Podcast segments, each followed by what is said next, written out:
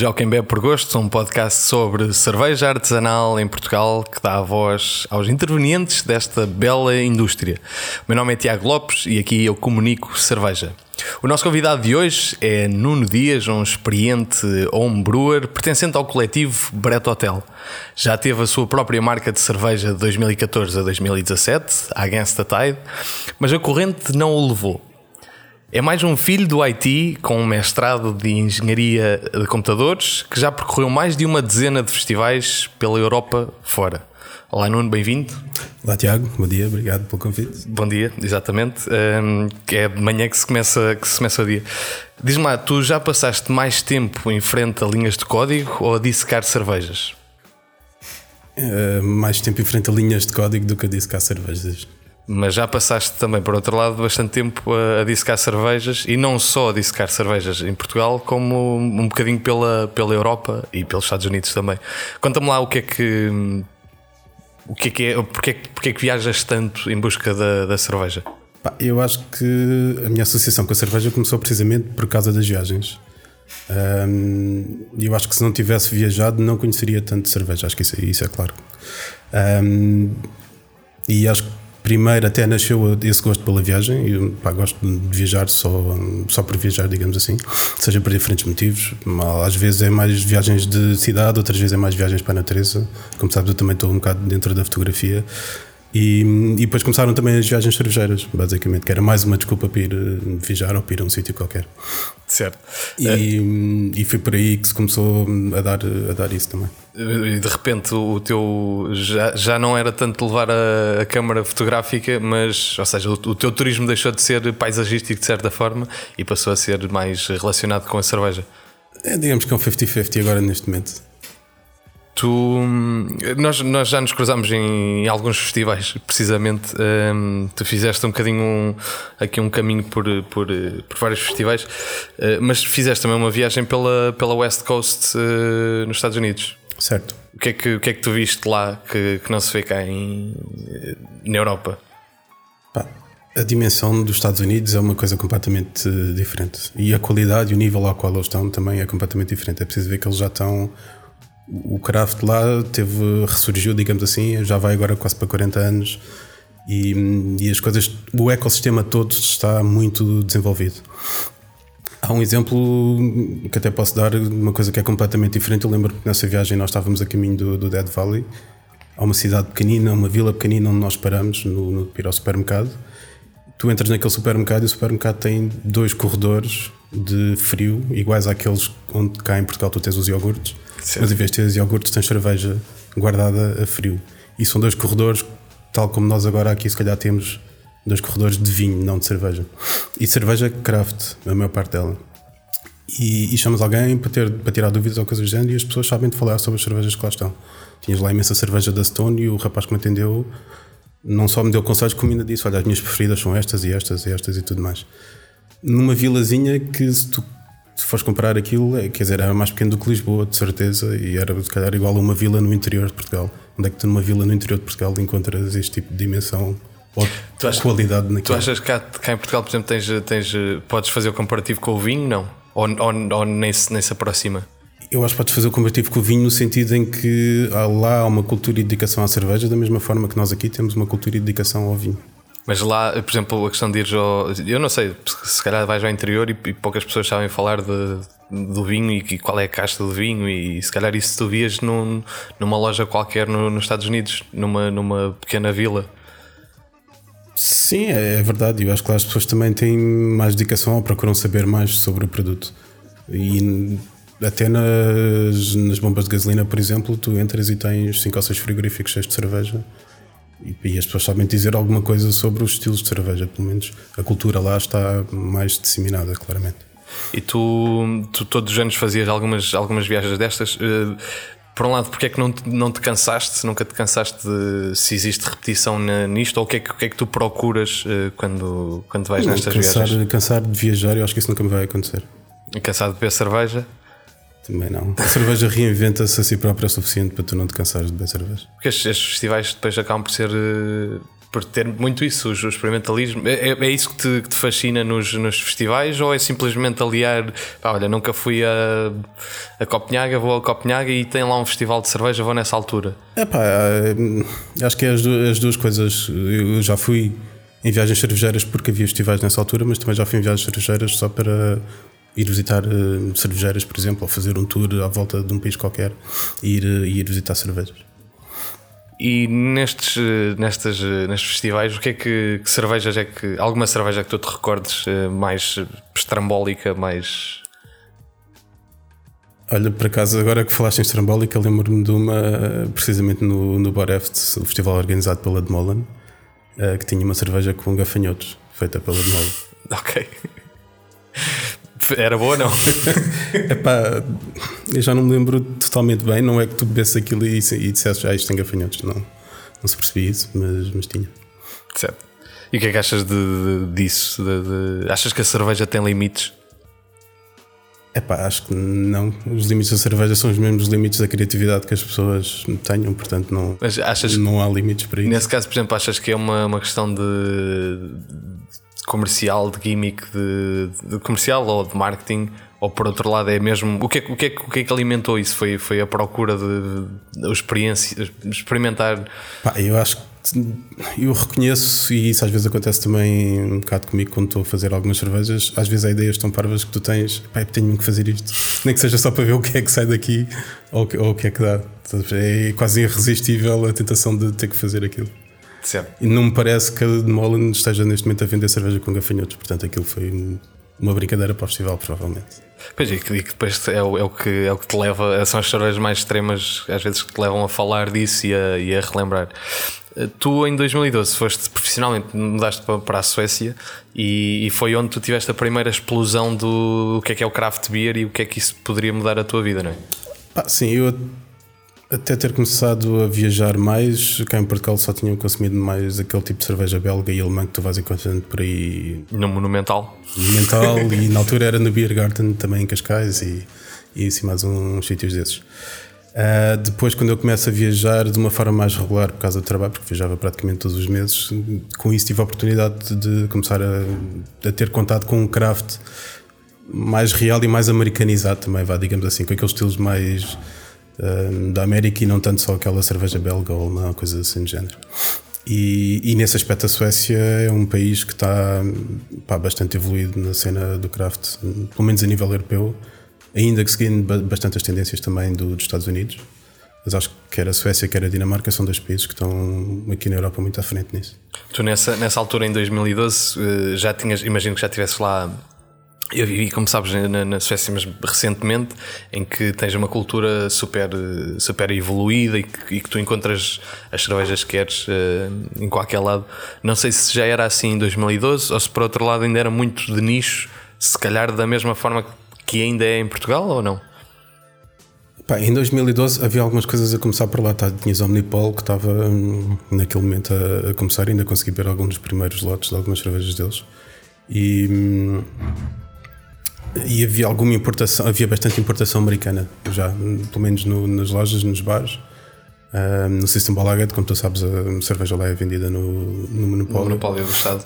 E mesmo aí tu chegavas lá e já tinhas bastante oferta no, no System Balaguet. E diria que não era tanto sueca, digamos assim, naquela altura. Agora há, há mais coisas, há mais breweries suecas a aparecer lá. Certo. Uh, de facto, a, a cultura sueca está tá a borbulhar. A borbulhar também está esta, esta garrafa que nós estamos a provar, a Ace Boys, uh, que é. O que é que é esta, esta Ace Boys? Pá, isto é uma pastry sour uh, com kveik e, e bastante lúpulo. E. Hum, e fruta, pois é isso, tu tens. tens... E vanilha e tonka. e, e, e eu questiono um bocadinho como é, como é, que como é que se chega, ou seja, normalmente quando, quando tu pensas em fazer uma cerveja, não, não uh, Brett Hotel, uh, num registro habitual, uh, mesmo a nível de homebrew, tu pensas em fazer algo equilibrado, algo que, te, que sabes à partida que vai ser, que vai ser bom. E por outro lado, este, este é um dos exemplos, mas há outros, e se calhar ainda mais gritantes, de, de cervejas que, que têm tudo para dar, para dar, yeah, para dar merda, exatamente, mas, mas que são feitas já mesmo. E como é que, porque é que vocês fazem isso? E, e... Pá, o, o processo criativo no, no Brett Hotel, falando agora um bocadinho do Brett Hotel, o processo criativo é um bocadinho caótico. É do género. Se um mata, o outro fala, digamos assim. Portanto, um avança com uma ideia, o outro, que se calhar devia dizer, é pá, se calhar não, não devíamos fazer isso, faz pior ainda e puxa ainda mais a coisa para se tornar ainda mais, mais maluco, digamos assim. Ou já estamos a combinar estes dois elementos, então ainda vamos pôr mais isto e aquilo ou aquilo outro. E é assim que se chegam a estas, estas cervejas. Já vamos falar um bocadinho mais do, do Brett Hotel. Uh, entretanto, tu, tu em 2013 começas a, a fazer cerveja em casa na Suécia. Eu comecei na Suécia com um colega meu que hum, fazia também cerveja em casa e uma vez trouxe a cerveja dele para o trabalho. E depois ajudei-o a engarrafar algumas cervejas deles e depois, entretanto, quando volta para Portugal, o, havia ali uma malta no Cacém, no qual estava o Pedro Turtles e o Ricardo Castanheira e, e, outro colega que nós tínhamos, que era o André, que entretanto emigrou também. Um, e eu comecei a entrar um bocado também nesse, nesse regime de homebrewing e íamos fazendo cervejas lá em casa. Entretanto, estou aqui meio a esconder este pão que, que fizeste, né? com, com Imperial Stout. Não tenhas vergonha, não, não é preciso ter uh, vergonha. Não, não, uh, até porque esta hora, esta bela hora da tarde, só que não, uh, é, é preciso ferrar o estômago um bocadinho. este, este, este pão está muito bom. Uh, foi feito com, com Imperial Stout com e tudo. Imperial Stout e sentei. Notas, notas aqui, as, as notas uh, que te lembram o universo da cerveja. Um, tu depois, em, em 2014, começas, arrancas com a, com a Against the Tide e, e, o que é que foi a Against the Tide? O que é que é a Against the Tide? Um, e de que forma é que, é que isso entra no mercado numa altura em que havia muito pouca cerveja artesanal em Portugal? Conta um bocadinho do, do que é que como é que começou? Pá, foi na sequência desse, desse homebrewing nós começamos a fazê-lo frequentemente. Acho que um, um bocado ao princípio era quase uma forma de hum, juntar os amigos numa patuscada num sábado à tarde ou num domingo à tarde, uma coisa assim do género. Um, e depois começa-se a notar algum início do, do movimento. Lembro-me, por exemplo, de um festival em Cascais, que já não consigo precisar qual foi o ano, Uh, mas lembro-me de chegar ao festival em Cascais e, e aquilo ainda não era bem o festival de cerveja que acontece agora regularmente em Cascais todos os anos, mas estava lá o Pintado e o Rob com a, com a passarola, uh, com uma história engraçada de que eu e o Pintado trabalhámos juntos numa, numa empresa de telecomunicações que toda a gente conhece.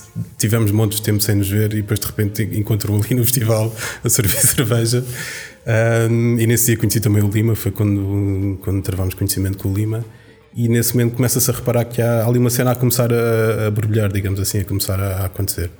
Nós estávamos lá, uh, trouxemos as nossas cervejas feitas em casa ainda, uh, e depois, mais tarde, no final do ano de 2014, depois já temos feito bastantes cervejas, começámos a pensar, podíamos começar a tentar vender isto, ou tentar fazer isto numa cena, e, e foi daí que nasce a Against E, e depois, entretanto, uh, este, este percurso de certa forma internacional, com algumas uh, presenças internacionais, traz também uma série de, de histórias uh, interessantes. Uh, Dizias-me que no, no, no Asia Beer leva uma, uma, uma arca com. com... Pá, é, nós montámos os chamados cajaretas, basicamente. Um, para além disso, ainda pusemos uns randals com os filtros para, para passar lúpulos e outras coisas para tirar a cerveja.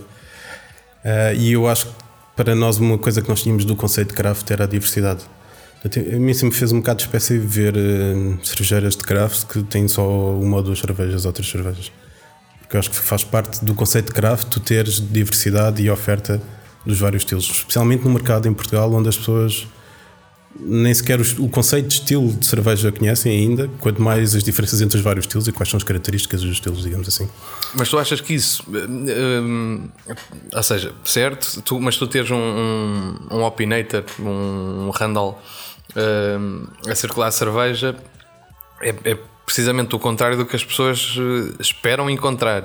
Mas e nesta altura, com, ou seja, podias fazeres uma ou duas cervejas é, é a forma se calhar, suficiente para a maior parte da curiosidade das pessoas, por outro lado, uh, procuraste fazer algo muito mais uh, criativo e, e, rasgar limites. Ah, sim, nós chegamos ao, ao esse festival do Azebir com 12 cervejas diferentes. Ninguém tinha 12 cervejas diferentes naquele festival. O pessoal estava com linders e tinha uma ou duas cervejas, mais nada do que isso. E nós chegámos lá com 12 cervejas diferentes, que calhar só tínhamos um keg de cada cerveja, tudo bem. Uh, enquanto o resto da malta trazia vários kegs da mesma cerveja, mas as pessoas chegavam também, olhavam e ficavam perdidas, claramente, notava-se. Eu cheguei a dar saison a velhotes de 60, 65 anos que nunca tinham bebido uma saison na vida, mas fiquei contente com isso. Isso foi, estás a ver ali o, o velhote do vinho, ali na Zambuja, que está habituado basicamente a, a, consumir vinho ou quando é cerveja é uma sagres, e chegar lá e pedir-me uma cerveja.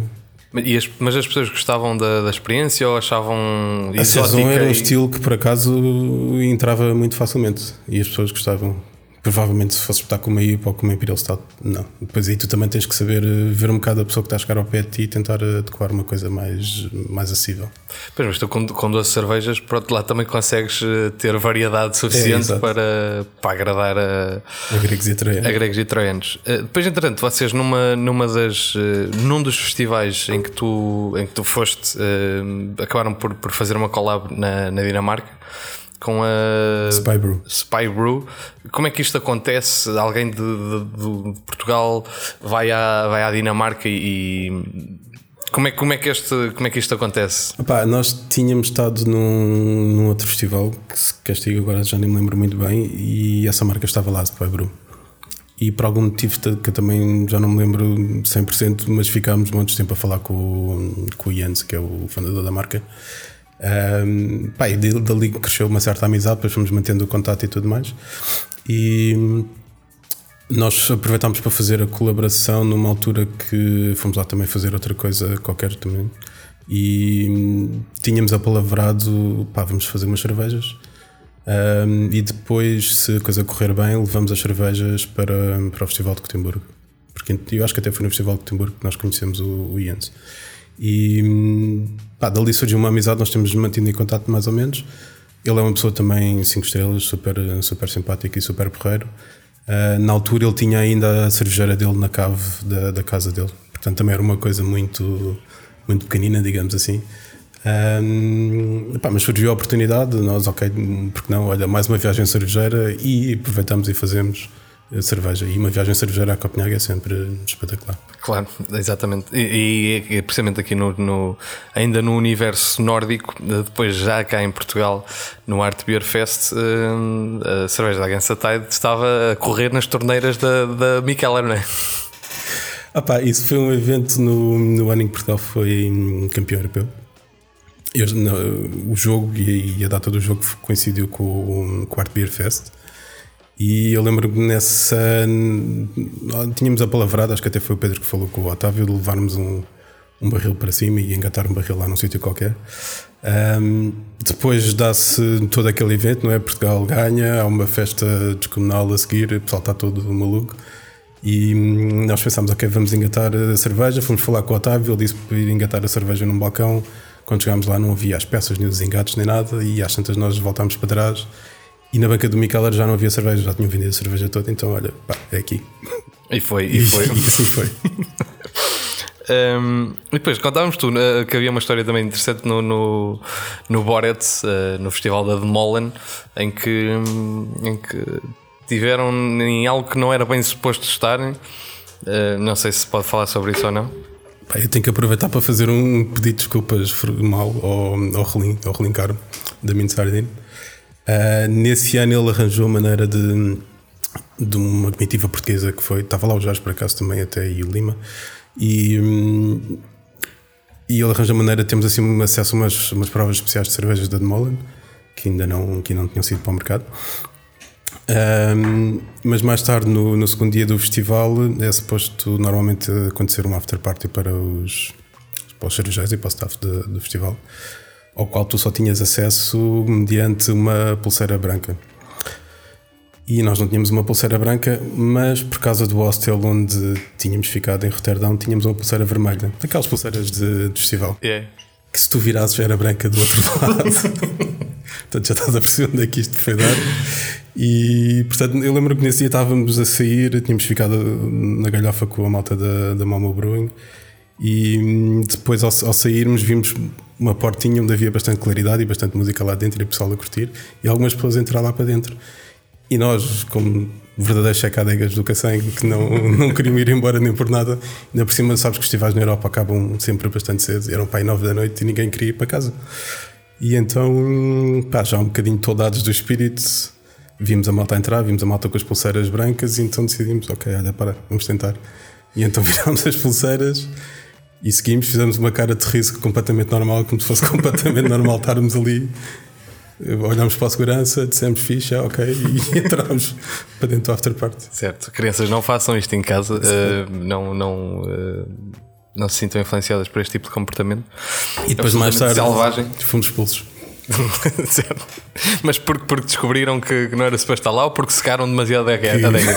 não, porque descobriram que não era suposto estar. certo, certo. Um, por outro lado, na, na, na Against the Tide tu nunca tiveste, uh, ou não sei se outras pessoas tiveram, mas uh, disponível a tempo inteiro para no, no projeto.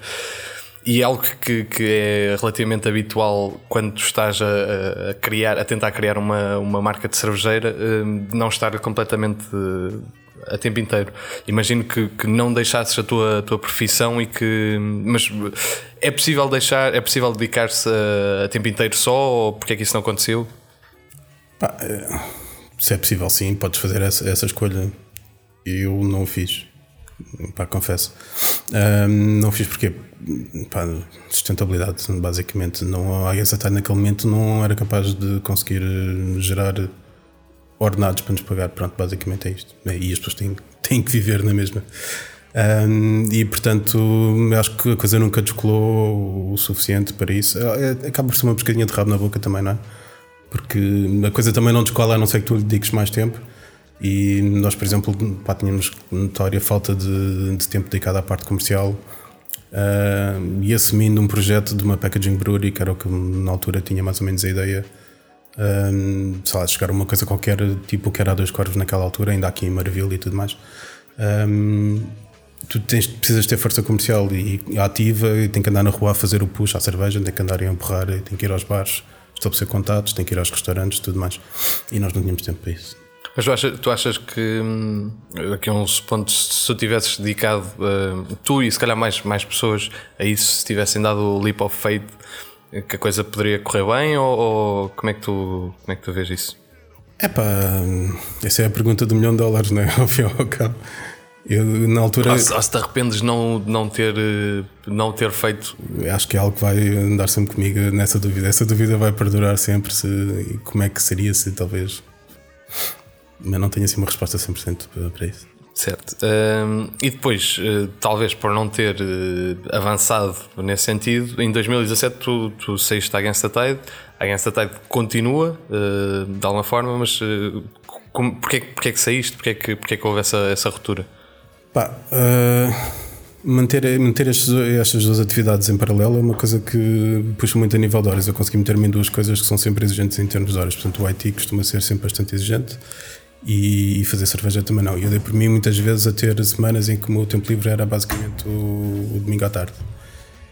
E estar três anos neste ritmo chega a uma altura que a coisa começa a pesar um bocadinho, especialmente quando não estás a ver eh, muito crescimento ou muito avanço. Tipo fazer um podcast. Tipo, tipo avanço na coisa.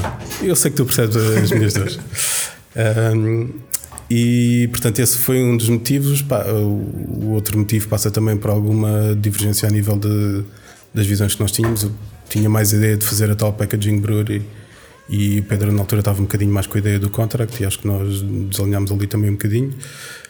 Um, e depois passa também por essa falta de, de, atividade comercial que eu vi que nós não, não estávamos a ter, ou seja, não, a atividade comercial que nós tínhamos não era condizente com o projeto que, que estávamos a fazer. Acho que uma altura onde eu comecei a achar que aquilo não estava a ter caminho e não, não estava a ir para lado nenhum e decidi sair também. Eu estou. Estou a ver a Imperial Stout. que estou muito surpreendido com isto. Está, está, está, está muito bom. É que é a mesma que, que originou, ou que foi, que fez O que, é que, que é que isto levou? Baunilhas para aí? Baunilha, sim. Vocês não vão poder provar. Um, pá, acho que já é, é, pá, é, é, é, isto a magia do ombro. Tipo, tu vês provas de cervejas que, que se tivessem um rótulo X eh, ou Y, tipo, tu pagavas, eh, pagavas bom dinheiro por isto. Isso é um bocado a mesma coisa que aconteceu quando foi a cerveja no Mikkeller, na, na banca do Mikkeller. Muitas pessoas chegaram lá e consumiram cerveja a pensar que estavam a beber cerveja de Mikkeller. Pois, exato, certo, certo, certo. certo. Mas não era. Um, pronto, e agora passamos para, não para uma banca de festival, mas para uma mesa de bar, a nova rúbrica com Marta Alves, que, que presenteia uh, as pessoas que trabalham nesta indústria, trazendo-as um, ao spotlight uh, daqui. Solta genérico. E para matar a tristeza, só mesa de bar. Quero tomar a todas, vou me embriagar. Olá, eu sou Marta e este é o Numa Mesa de Bar. Estamos num dos bares mais icónicos da cidade de Lisboa, no Flor de Lúpulo. E comigo, ao meu lado, tenho a grande Cátia Pincas. Olá, Cátia. Olá, Marta. Descobriram que eu era um brewer, então foi um bom bocado a falar de cerveja e passado uns tempos ela mandou uma mensagem a perguntar se eu queria fazer parte do projeto. Depois pensámos na receita, cada uma representava um lúpulo diferente, chamar a quatro chicas, quatro lúpulos. Pronto, porque éramos quatro chicas e eram quatro lúpulos na cerveja. E foi assim. Ainda hoje temos pessoas a perguntar pela, pela quatro chicas, quatro lúpulos. Não queremos que a cerveja seja especial porque foi feita por mulheres. O que eu gostava de ver mais vezes seria mais mulheres a trabalharem na cerveja porque gostam de cerveja e porque têm jeito para fazer cerveja e temos bons exemplos cá. Olha, e se fosse uma cerveja, que cerveja é que tu eras? Que cerveja é que serias? Eu era uma Belgian Dark Strong Ale porque tem um equilíbrio de amargor e doce e é forte. É assim mesmo. Fazer cerveja ou beber cerveja? X Uh, garrafas ou latas? garrafas. Imperial Stouts ou Sours? Sour. Porto Beer Fest ou Art Beer Fest? Art Beer Fest. Beer Geek ou Bêbado? Bêbado. Uh, dois Corvos ou Musa? Dois parvos. Tiago ou Joana? Eu gosto também do pai. Não se escolhe também o pai. Não, não. Não há escolha possível. Uma Stout, uma IPA e uma Sour. Mary fuck kill. Go.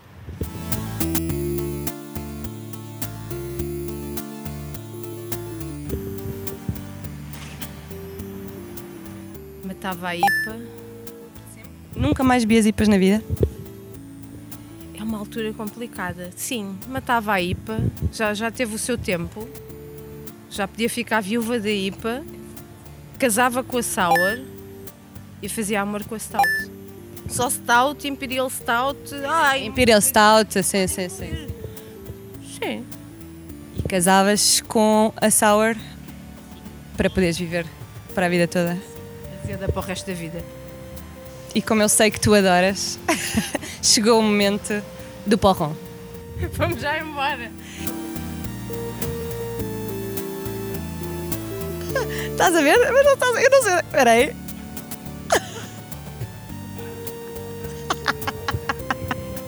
Desculpa. Desculpa, desculpa. Para tá bom. vingar, não vais é? te, vais... Exato. Podes-te vingar, podes-te vingar. Isto é ridículo.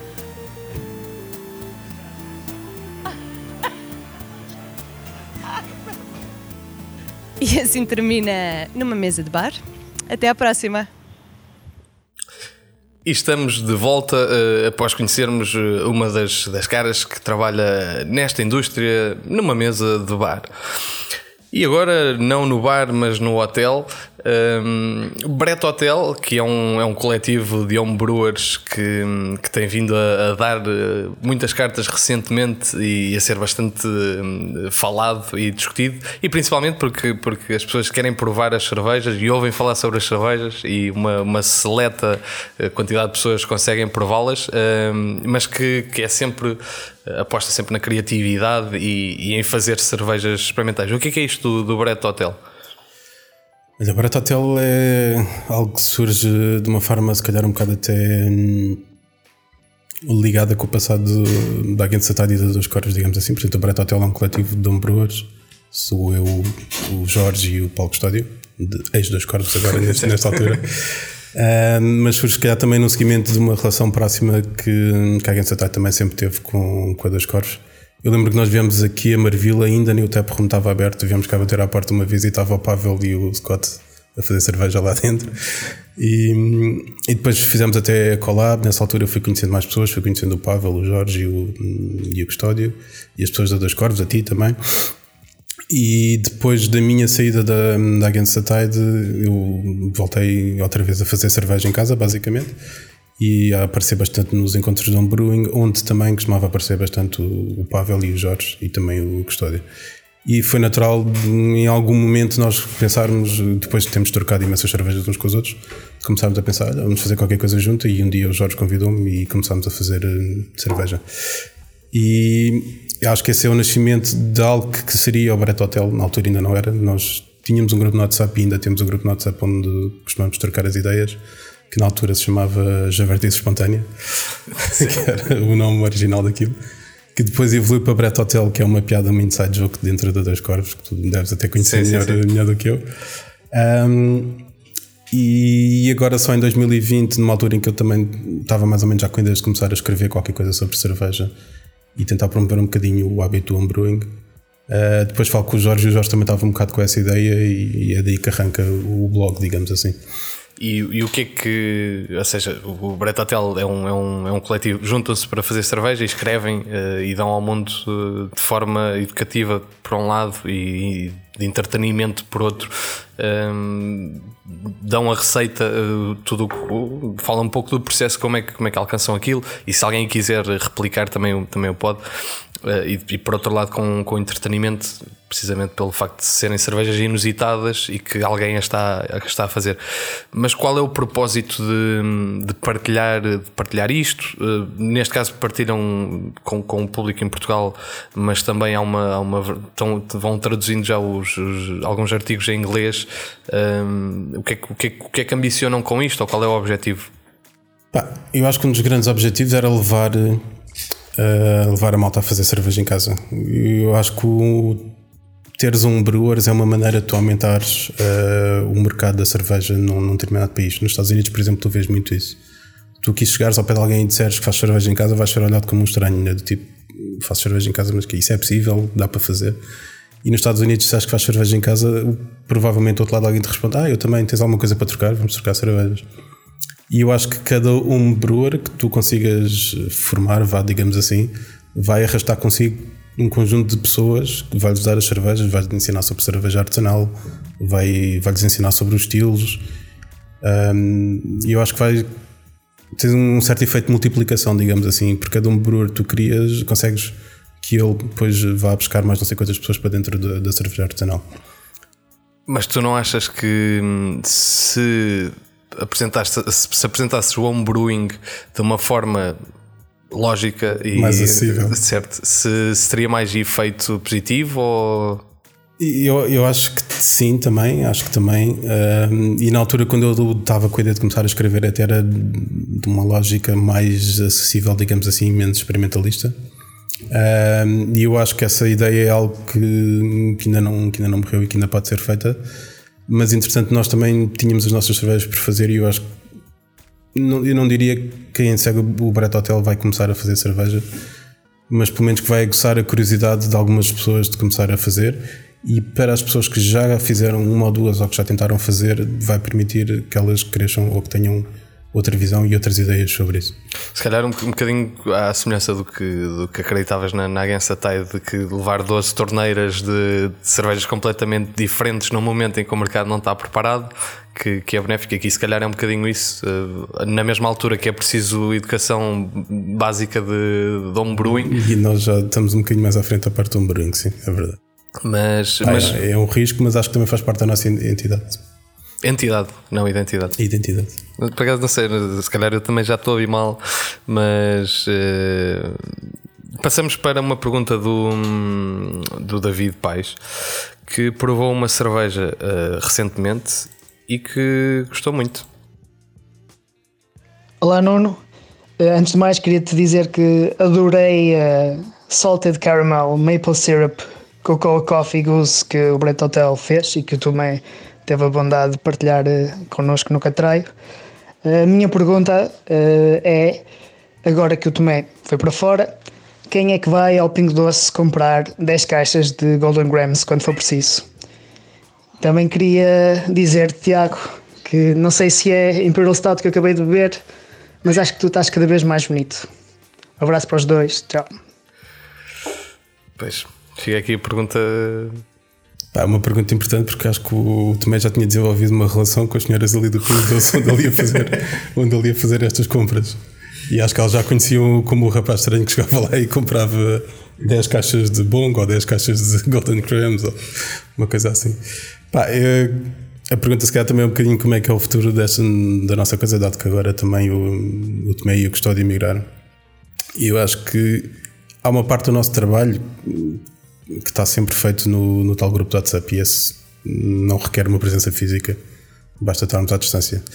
Uh, em termos de, de, como é que nós vamos continuar a fazer as coisas, eu acho que vamos continuar a fazer umas lá e outras cá. E quando nos conseguimos encontrar, ou porque eles vêm cá, ou porque eu irei lá, uh, vamos continuar a, a abraçar e a fazer coisas.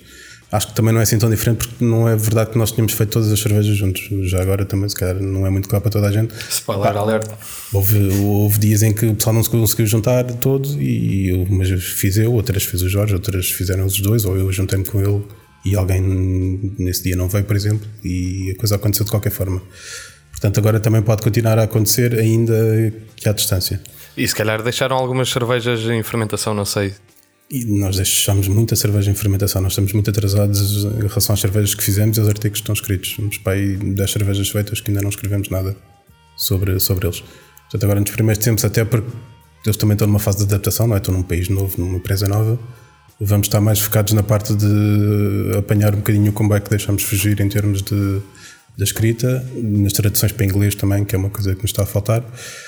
Um, pá, e depois, quando for preciso comprar Golden Crumbs, também olha, assumo esse papel, meto uma máscara do Jorge e, e, vou lá falar com as senhoras. Eu já fiz, eu já fiz máscaras, eh, não do Jorge, de outros eh, colaboradores eh, prévios. Um então, abraço, então, Pavel. Arranjas uma máscara do Jorge, safas-me uma máscara do Jorge. Ou uma máscara do Pavel, se calhar não gajo não arranja uma máscara do, do Pavel. Um, eu acho que a pergunta que. Hum, primeiro, primeiro por um lado. Um, alguma forma de provar estas cervejas? Já houve, já houve alguns momentos em que, em que isso aconteceu. Uh, na Liberdade, por exemplo, houve um, houve um. E acredito também na, na Flor de Lúpulo, se não me engano. Não chegou a ver na Flor de Lúpulo. Uh, não oficialmente. Oh, não, sim. pois, certo, ok. Uh, é possível de alguma forma. A nossa ideia quando nós começámos era o palco privilegiado de pista era os encontros de um Bruno que vão acontecendo, quer aqui em Lisboa e se calhar também no Porto, no Porto. Ou, ou noutros sítios. Mas depois Covid. E depois Covid, pá, não deu. Certo. Uh, portanto, tem sido um bocado difícil conseguir uh, deixar a malta experimentar isto. Às vezes conseguimos convidar algumas pessoas ou em, encontros mais aqui por Lisboa, até de forma informal, consegue-se. Uh, já levamos alguma cerveja para o Porto, para o Catarei também, é? foi nesse sentido que o David também experimentou. Pá, mas com as limitações que tivemos por causa do Covid, não, não correu, esse plano não, não correu como nós tínhamos pensado, digamos assim.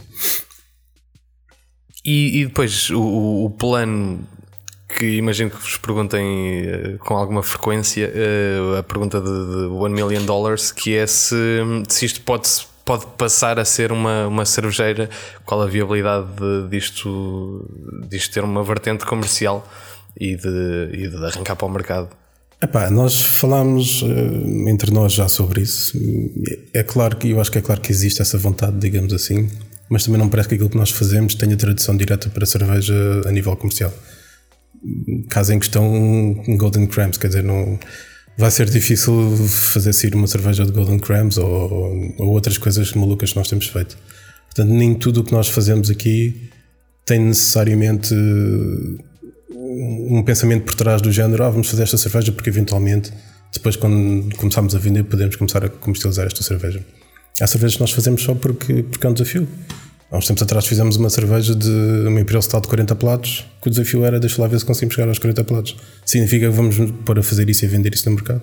Provavelmente não. Provavelmente não. Mas, mas por outro lado, é, é tal questão: tu, tu esticas a corda e, e- e percebes quais são os limites, e por, e, e por um lado, tu, se tu ao conseguires atingir esses limites e fazeres algo tão criativo. Possivelmente vais conseguir eh, fazer um dial back e, É, e exato. fazer as cervejas, as duas cervejas normais de, de- de uma cervejeira eh, e fazê-las bem, porque estás a experimentar com Eu, eu acho que são, são ambientes diferentes e há uma coisa sobre o homebrewing que eu acho que é um bocado desvalorizado, que é a liberdade que as pessoas têm quando tu estás ah, no regime de homebrewer. Tu às vezes muitas pessoas a ser homebrewers que estão com aquele sonho de, de começar uma marca ou, ou partir para o, para o mercado.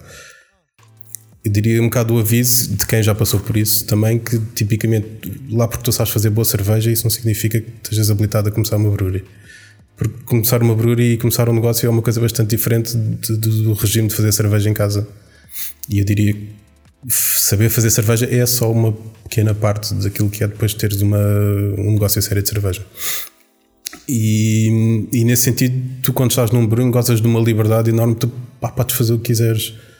E se sair mal, que gastei 20 euros, a pior coisa que pode acontecer é o teu, o teu espírito que fica envergonhado ou, é só isso, quer dizer, não, não, há um, não há um grande problema. Se fizeres a geneira a nível comercial, podes estar a mandar centenas ou milhares de euros fora. Não estamos bem na mesma, na mesma onda. Certo, mas, digamos mas, assim. mas, mas podem eventualmente pensar nisso, e claro que aí seria ajustar as, eh, as realidades e, a- e o experimentalismo, acho eu. Certo, pode ser. E nós temos feito algumas cervejas bastante interessantes, não até dessas mais pesadas, mas coisas como esta Liechtensteiner que, fizemos, que bebemos ainda há bocado, ou cervejas mais, mais table beer, a Patters Beer e a, a Sour de framboesa. Coisas que são interessantes e essas sim podem ter algum potencial comercial de um dia acontecer. Eh, potencial de, de ajuntamento, pergunta talvez a Marta Alves. Olá Tiago, olá Nuno. A pergunta que eu tenho para fazer para o Nuno é: agora que o Custódio e o Tomé decidiram abalar, ahm, quem é que os vai substituir no Brett Hotel? Estás a aceitar candidaturas? Beijinhos. Está aqui uma, uma proposta, uma, uma carta de apresentação em formato áudio. Pá, nós há uns tempos atrás discutimos uma ideia que era para, para aceitarmos pessoal no, mais pessoal no Brett Hotel, tinham que ser aqueles complementares, digamos assim. Portanto, era um bocado do género. sa- Sabes fazer bolos e pão? Ótimo, junta-te a nós, precisamos de alguém como tu. Sabes caçar um javali só de arco e flecha? Pá, aquilo espetacular, vem ter connosco. Mas isso pronto, em regime de brincadeira. Agora, pelo menos para já, nós temos uma, uma equipa de packaging também bastante dedicada, nomeadamente a, a Cátia e o Hugo. Ahm, e isso é, uma, é uma, uma coisa a pensar realmente. Podemos começar a pensar em, em fazer algumas colaborações também por aqui ou de aceitar novos recrutas. Eu, na- eu na altura, eu lembro-me de discutirmos isto na, na Liberdade, demonstrei, tentei demonstrar o meu, meu skill de, de sabragem, que era semi-válido. eh, infelizmente, aqui neste, neste Devo dizer estúdio. que estou um bocado desiludido com o facto de não, não ter sabrado nada ainda hoje. Neste, neste estúdio é difícil conseguirmos eh, sabrar, mas eh, temos, temos vindo a pensar eh, como, como tornar a, a sabragem possível e quem sabe um dia conseguimos neste, neste pequeno estúdio eh, transformar isso em realidade. De qualquer das formas, em off, eh, conseguiremos sabrar imagens que vão parar às nossas redes sociais, ao nosso Instagram. Siga-nos lá, claramente, quem bebe por gosto. Eu acho que aquela ideia dos workshops de sabragem tinha pernas para andar. Eu acho, eu acho que sim. Hum, eu, acho, que- eu acho que há, há, há potencial de. Há muito potencial de sabragem com instrumentos inusitados hum, por explorar. Playstations, PlayStation. molduras com a fotografia da mãe da Joana. PlayStation 1, molduras como. Eu, eu, eu- eu normalmente depois acabo por ilustrar o- estes, estes vídeos com imagens. Eu acho que não tenho imagens dessas, mas, mas com, com várias coisas. Aliás, no, no, num dos últimos episódios aparece o, o Jorge a sabrar algo no- na musa com, com uma peça de in, e depois há outros vídeos que não sei se devem ser publicados na mesma. Não, nós estamos com a, com, a, pá, com, a, com a cena da receita. Pá, eh, tudo tudo o que possa ser inusitado e é, é experimentar. Acho que isso encaixa muito no espírito do Brett Hotel. Exatamente, exatamente. Hum, Estamos agora a beber, hum, aliás, ainda não bebi, a salta de caramel. hum, como é que é? Esta aqui está. Tá... Salta de caramelo, maple syrup, cocoa, coffee gozo. É um nome simples. São todos. Mas por acaso, esta. esta hum, aliás, tenho que agradecer. hum, tenho que agradecer o, o apoio incondicional do Brett Hotel, que, que gentilmente traz eh, boas cervejas para, para serem degustadas aqui. E na última remessa. Qual hum, influencer eh, tive a oportunidade de fazer um unboxing de garrafas E filmaste o unboxing? não, não, mas tenho, tenho uma fotografia que está a passar agora na- no YouTube. ahm, que, em que eu dizia ao Jo- ao Jorge: pá, tens aqui cerveja para, para o podcast e para a vida. E eu disse-lhe: pá, eu preciso mais de uma lata de, de grão de bico, à qual, gentilmente, me foi cedida uma lata de atum. Muito obrigado ao, ao Brett Hotel. Ahm, não só a cerveja, mas eh, alimentos, eh, que é extremamente importante numa, numa época destas, eh, ainda para mais. Passamos. hum, eu, eu, eu confesso que o, universo de podcasting eh, em algum momento era, era absolutamente desconhecido para mim e foi, foi contigo. Foi, acho que foi a primeira vez que eu ouvi falar em podcasting, foi, foi precisamente contigo. E questionei, foda-se, mas alguém ouve podcast? Isso é uma estupidez, não é?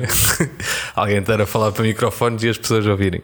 Hum, mas pronto, depois. E olha para ti agora. É isso, é isso, é isso. Hum, que, que, hum, tu imagino que continuas a ouvir podcasts de cerveja. O que é que, o que, é, que- é ouves? O que é que recomendas eh, de se ouvir? Pá, eu costumava, quando viajava mais, aproveitava o tempo que estava no avião para ler um bocadinho. Agora, ultimamente, tenho andado mais com artigos e também com os podcasts. Aproveito quando vou correr ou, ou às vezes até no carro dá para ouvir uns podcasts. Eu sigo algumas coisas a nível de cerveja, nomeadamente o Bruce Strong, o The Sour Hour, o podcast do Milk the Funk também. Um, há um podcast também do Master Brewers Association que também é bastante científico, também é bastante interessante. Um, e já só isso, com a regularidade que se vão publicando coisas, já, já te dá uma boa bagagem. Mas pá, há bastantes, é só uma questão de chegares a uma plataforma e começares a procurar. E tem, tens várias opções. O Brewing Network é um, é um dos, eh, dos, dos, bom- também, dos bons eh, fornecedores de, de informação. Aliás, eh, em inglês acabas por ter bastante. A mim acaba por me interessar mais a parte do, da, da comunicação e do branding. E existem podcasts especificamente sobre isso. Eh, Existem, eu costumo seguir isso, costumo seguir podcasts sobre hum, economia e finanças também e, e também existem, epá, eu acho que existem podcasts sobre tudo. A, a cena dos podcasts tornou-se uma loucura total, portanto acho que dificilmente hoje em dia tu não consegues encontrar um podcast sobre seja que tema for. Estamos quase a terminar. Hum, olhando e tendo em conta que estamos numa, numa, numa altura complicada, como é, como é que tu vês o mercado e nesta altura e no- nos próximos meses que, que vêm que não se adivinham fáceis, principalmente até pela- pelas limitações que existem na restauração e o que é que isso tudo traz eh, em bola de neve para, para as cervejeiras? Co- como é que tu adivinhas o futuro? Achas que vejo com alguma preocupação, sinceramente, que isto está a ter um efeito muito forte nas cervejeiras e diria que também no- nos bares, especialmente se os bares não se tiverem conseguir adaptar a, a passar se calhar o seu negócio mais para um online e para entregas e tudo mais. Hum, o mercado em geral, o mercado nacional, eu acho muito fragmentado neste momento. Acho que há, se calhar parece um contrassenso, mas acho que há marcas a mais e produção de cerveja a menos, digamos assim. Um, eu gostava que isto não fosse parar um bocado ao caminho que o vinho teve, onde tu tens imensos produtores, mas todos eles são muito pequeninos e depois não conseguem gerar força suficiente para, para entrar lá fora ou para conquistar um bocado de espaço lá fora. Um, e eu acho que nesse sentido já se começam a ver uh, algumas, algumas cervejeiras acabaram, por exemplo, ou houve outras que se calhar fundiram umas com as outras, ou, ou as pessoas juntaram-se e fizeram pro- projetos novos. Um, e eu acho que isso ainda vai acontecer um bocado mais, agora especialmente uh, com esta pressão por causa do Covid, algumas se calhar podem ou saltar fora ou juntarem-se para tentar uh, resistir a, esta, esta fase do Covid. Um, pá, esperando bem que entretanto a normalidade regresse para o ano que vem e eu diria que aquelas que estão mais autónomas, que têm se calhar menos dúvidas ou que estão menos al- alavancadas em termos da parte do negócio ou, ou que têm um nível de despesas mais baixo, se calhar conseguirão sobreviver, as outras se calhar vão ter mais dificuldades.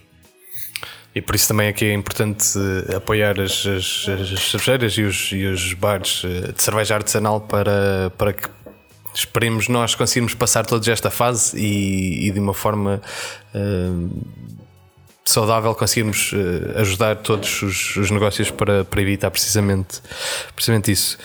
Um, mesmo antes de terminar, tu, tu, tu estiveste lá fora, um, viste muito o que, é que, o que é que existia lá fora e, e conheces o mercado nacional bem. Quão longe é que estamos de. É uma questão de tempo até, até alcançarmos uma maturidade diferente? Ou como é que tu vês a comparativa com outros mercados? É uma questão de tempo, sim, mas é preciso que as pessoas se mexam também durante esse tempo para, para que algumas coisas mudem. Nomeadamente, há quem estava a dar aquele exemplo do, do supermercado nos Estados Unidos e está um bocado ligado com a parte da distribuição a frio, de teres também um, maior rigor por parte das grandes superfícies na, no tratamento e na qualidade da cerveja, e isso é algo que não acontece ainda hoje. Né? Tu continuas a ir ao hipermercado e a cerveja está lá ao calor, e se for preciso, antes teve umas paletes quaisquer ao sol cá fora a levar com, com sol. Eu não tenho visto muito progresso nessa área, por exemplo. Não, não me parece que tenha havido um grande progresso nisso. E não sei se não terá que ser mais a comunidade cervejeira a tentar, de alguma forma, mexer-se ter com essas, com essas empresas e começar a fazer algum lobbying ou tentar fazer algum push para que isso aconteça. Uh, porque se isso não acontecer, vai ser difícil tu começares a entregar cerveja de qualidade e em bom estado às pessoas naquele que é o método mais acessível ou mais fácil de, de obter cerveja que é ir ao, ao, supermercado e comprar. E portanto aí acho que há um caminho ainda bastante grande para, para percorrer e para chegar lá. Acho que também há um, um caminho a percorrer ainda em termos da cultura sobre cerveja e, e sair um bocadinho também da, das grandes cidades. E, e acho que às vezes hum, há muitas cervejeiras que estão aqui no centro, no centro de, de, Lisboa, no centro de Porto ou no centro da cidade qualquer, mas depois eu via um bocado isso quando, quando estávamos mais no Cacém. Pá, e muitas das pessoas que chegavam, por exemplo, ao café do Pedro não sabiam nada sobre cerveja, quer dizer, não, nem sequer entendem o conceito de que existem estilos em cerveja. A cerveja é loira ou preta. E como é, e como é que como é que consegues. Eh, Epá, eu acho que uh, talvez tenha que ser também a comunidade cervejeira a tentar mexer-se nisso, com, pá, com campanhas, com. não sei, vai para a rua e explica, por exemplo, no, no limite podia ser uma ideia a ser concretizada pela tal associação cervejeira que nunca levantou e que nunca andou, mas podia agir como ser um agente de divulgação de cultura cervejeira com, com várias iniciativas pá, e tem que ir para a rua ter com as pessoas só. Não, não pode ser só esperar que as pessoas venham ter connosco. Justo, muito bem. Um, antes de terminar, temos a famosa já dica para o homebrewer em que, em que o nosso convidado uh, apresenta uma, uma sugestão para melhorar as, as produções caseiras e assim seguimos para a dica para homebrewers.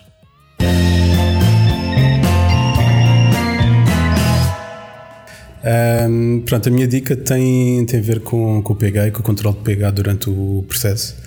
Um, na minha experiência, e acho que isso foi a coisa que fez saltar a qualidade de, de, das cervejas. Portanto, entendam bastante sobre a vossa água, procurem saber como é que é as características da vossa água. Uh, tentem aprender o processo de, de, afinar a água com os cereais para chegar a um determinado pH para a abraçagem e controlem o vosso pH durante todas as etapas da produção da cerveja, quer na braçagem, quer depois também na parte da fervura. Muito obrigado, Nuno, por, eh, por esta dica. Obrigado, obrigado pelo convite. Pelo, obrigado pela companhia, pelas belas cervejas, por este delicioso pão. Obrigado, Jorge, por esta lata de atum. Uh, obrigado a ti também obrigado por estares... Obrigado também. Ora, é Obrigado pelo, pelo apoio que têm vindo a, a fazer. Obrigado a ti que estás desse lado e que nos tens acompanhado, seja no YouTube, seja no, num agregador de podcasts. Acompanha-nos nas redes sociais. É importante para o crescimento da cerveja artesanal e para falarmos sobre cerveja artesanal com mais e mais pessoas. Meu nome é Tiago Lopes e comunico cerveja. Quero agradecer também à Semente Audiovisuais pelo apoio, ao apoio do, Brett Hotel com as cervejas. E nós voltamos a ver-nos daqui a 15 dias neste podcast. Quem Bebe por Gosto, eh, um podcast sobre cerveja artesanal em Portugal que dá voz aos heróis da cerveja e volta daqui a 15 dias. Até lá.